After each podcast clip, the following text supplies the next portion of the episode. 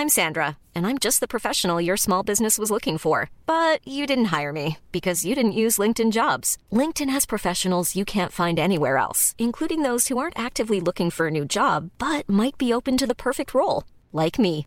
In a given month, over 70% of LinkedIn users don't visit other leading job sites. So if you're not looking on LinkedIn, you'll miss out on great candidates like Sandra. Start hiring professionals like a professional. Post your free job on linkedin.com/people today.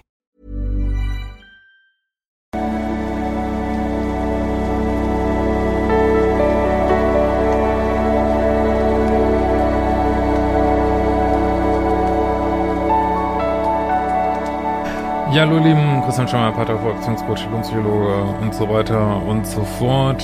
Und dies ist mein Video Blocky Blocky und ähm, ja, heute ähm, ja, gab es eine Mail mit so ja, normalen Themen. Ich gehe mal nur auf den letzten Teil hier ein.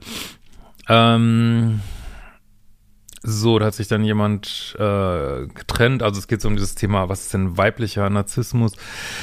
Ähm, ich habe mich getrennt und habe ihm gesagt, dass ich nicht in Urlaub fahre und die Beziehung beende. Meine Frage bezieht sich auf ein Interview von äh, Dok also Bärbel, Dr. Bärbel Wadetzky und Chris Blom auf YouTube. In diesem Video bezieht sich Frau Wadetzky auf weiblichen Narzissmus, unter anderem auch Merkmale, die der Beschreibung deines Pluspols ähneln, wie zum Beispiel Perfektionismus, das Gefühl, nicht gut genug zu sein und die perfekte Ehefrau sein wollen. Weiter wurde auch die Hypothese aufgestellt, dass der Mann mit narzisstischen Zügen die Frau mit den weiblichen narzisstischen Zügen anzieht. Da habe ich mir die Frage gestellt, äh, ob es da sehr viele Parallelen gibt. Ist vielleicht dasselbe meint, aber der Name ein anderer ist. Vielen Dank für das Lesen dieser Mail, Miroslava. Äh, ja, weil diese Frage jetzt so oft gekommen ist, äh, ähm, jetzt auch, würde ich fast schon sagen, letzten Jahre, dachte ich mir, mache ich da mal was zu. Also ich bin, also erstmal, ähm, ja, ist ja, weiß nicht, habe ich immer Respekt vor dem, was äh, Kollegen und Kolleginnen machen und ähm, ich habe da auch mal reingeguckt in das Interview und also ich gehe mal davon aus, dass wir eigentlich das Gleiche meinen. Ich muss aber auch sagen, ich persönlich ähm, finde diese Ausdrucksweise nicht so gut und ich wollte das mal kurz ein bisschen auflösen, weil das, äh, es hat schon alles eine Geschichte. Also es kommt halt daher, dass ähm, das ist dieses äh, von Jörg Willi, dieser Ur deutsche äh, Paartherapeut, also viel getan hat für die deutsche Paartherapie-Szene. Was nicht, ob der überhaupt noch lebt, vielleicht weiß das jemand. Äh, der hat äh, sehr stimmiges Konzept, wie ich finde, entwickelt mit Kollusion, also dass man so eben ja bestimmte Typen anzieht, je nachdem, äh, mit was man selber so beschäftigt ist. Und da beschreibt er halt die narzisstische Kollusion. Ne? Und die narzisstische Kollusion ist halt ähm, ja, der eine ist äh, sozusagen in seiner Größe und wohl bewundert werden und der andere äh, oder die andere fühlt sich ganz klein und will bewundern und so. Und dass das so scheinbar passt, äh, bis es dann nicht mehr passt, weil dem dem Mann äh, die Frau auf den Geist geht, weil sie so unterwürfig ist und äh, der Mann geht der Frau auf den Geist, weil er so egozentrisch und eingebildet ist, so, so mal ganz äh, kurz zusammengefasst. Und dann gibt's auch noch mehr Kollusionen, äh, gibt es noch eine orale und, und noch, also vier, glaube ich, insgesamt. Also sehr äh, stimmiges Konzept, wobei äh, es sich heutzutage immer nur um diese narzisstische Kollusion dreht, scheinbar. Und vielleicht auch die Abgrenzung ist auch wahrscheinlich, finde ich auch schwierig zu den anderen, die er da gemacht hat. Aber so dieses Grundkonzept, ja, ist der, kann man sicherlich äh, gut nachvollziehen und äh, und daher kommen diese Begriffe hier weiblicher und männlicher Narzissmus sozusagen. Der männliche ist der grandiose und der weibliche ist der, ja, irgendwie eine Art von verdeckten oder anderem Narzissmus. Und ich finde das, sage ich ganz ehrlich, sehr unglücklich, weil für mich ist, also ich denke, es hat natürlich einen großen Überschritt mit dem, was ich co-abhängig nenne, aber ich äh, finde, man wird diesen Leuten, die so völlig unter die Räder kommen in Beziehungen, nicht gerecht, wenn man sagt, äh, ihr habt auch ein narzisstisches Thema. Ähm, das finde ich ähm, sehr verwirrend, weil, also ich weiß auf jeden Fall, ich möchte nicht mit äh, thematisch äh, mit der einen oder anderen Partnerin, die ich vielleicht in meinem Leben hatte, thematisch so in einen Topf geworfen werden, möchte ich auf gar keinen Fall. Ja, ich würde auch mal sagen, man hat einen eigenen Anteil, eine eigene Verantwortung. Und äh, das ist eben dieser co-abhängige Teil. Und meiner Ansicht nach, also das passt zwar wie Stecker und Steckdose, da, da gehe ich ja vollkommen mit. Aber ich finde so beides unter dem Level äh, narzisstisch laufen zu lassen, ist ja auch nur jetzt so als, als hat jetzt auch nichts mit der Diagnose, also wenig mit dieser Diagnose zu tun. Es geht ja nur darum, äh, ja, Themen aufzuspannen sozusagen. Und jeder hat natürlich narzisstische Anteile. Es gibt auch sowas wie einen gesunden Narzissmus und was weiß ich.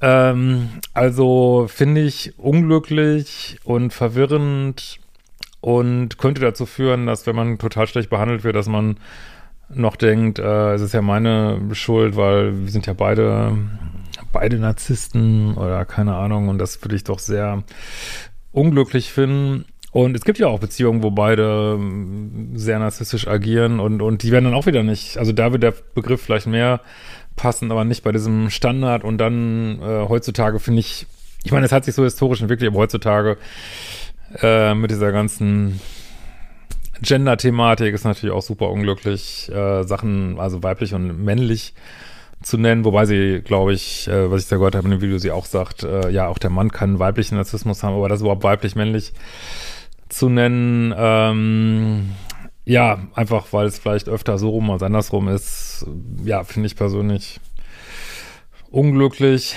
und ähm, verwirrt, glaube ich. Meiner Ansicht nach verwirrt das eher, ähm, als dass es Sachen aufklärt und ich finde, es führt auch nicht zu so einem Self-Empowerment, sag ich mal, wenn ich sage, ah, ich bin ja, ich habe ja auch ein narzisstisches Thema und weiß ich nicht, ist, also deswegen ähm, finde ich diese Begrifflichkeit nicht so gut, aber Gott, es gibt natürlich unterschiedliche Meinungen. Und, und was man natürlich schon sagen kann, ähm, also zum, was ich zum Beispiel auch finde, ja, auch im Pluspol, ja, auch in der Co-Abhängigkeit ist diese Idee, ich könnte jemanden aus aus etwas rauslieben oder ich könnte jemand retten, hat, wenn man so will, auch ähm, narzisstischen Stallgeruch, weil ich ja denke, ich bin so toll, dass ich, auch die anderen Frauen konnten den Mann nicht rauslieben, aber ich kann das jetzt oder ich als Mann kann die Frau retten.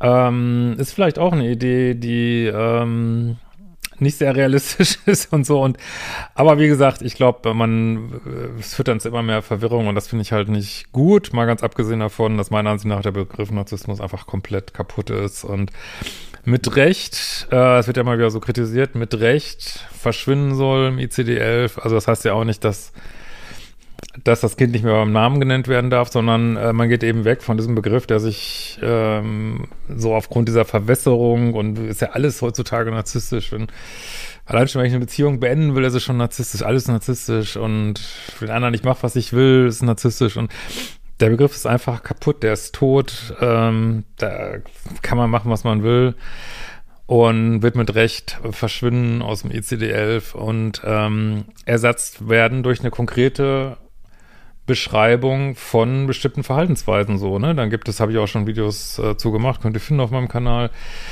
Äh, re relativ, ich finde es ganz schön komplex, aber ähm, dann gibt es eben zum Beispiel eine Verhaltenskategorie, äh, antisoziales Verhalten oder dissoziales Verhalten und dann ist halt genau, weiß man halt, was gemeint ist, egal was derjenige sonst noch so macht, er zeigt eben ähm, antisoziales Verhalten oder er zeigt eben negative Emotionalität oder er zeigt eben abhängiges Verhalten und so. Und dann werden diese Sachen eben, ähm, ja, fliegen eben raus, werden ersetzt durch ganz konkrete Verhaltensbeschreibungen. Und ich finde es super. Also meiner Ansicht nach hätte auch Borderline rausfliegen sollen. Das ist jetzt ähm, komischerweise als einzige Persönlichkeitsdiagnose drin geblieben. Es hat, also es hat natürlich auch einen Grund, weil es da besten, besten Forschungsstand gibt, aber meiner Ansicht nach war das vielleicht auch ein bisschen, ähm, ja, hatte vielleicht auch andere Gründe, wo man das drin gelassen hat. Es, ich finde es, äh, und glaube, das denken viele so, es ist letztlich nicht konsequent, dann so einen Begriff drin zu lassen. Ähm, ja, also in diesem Sinne, hoffe, ich konnte jetzt ähm, meinen Take dazu sagen und das ein bisschen aufklären. Und danke für deine Frage. Und wenn du auf solche Fragen schon willst, kannst du über ein Formular auf liebeschiff.de machen. Da findest du auch meine großartigen Kurse. Und wir sehen uns bald wieder. Ciao, ihr Lieben.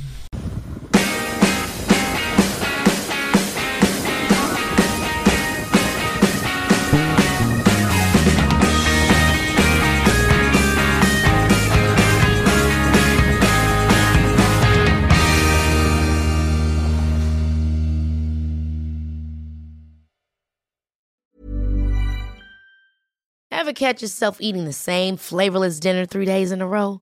Dreaming of something better? Well, HelloFresh is your guilt-free dream come true, baby. It's me, Kiki Palmer.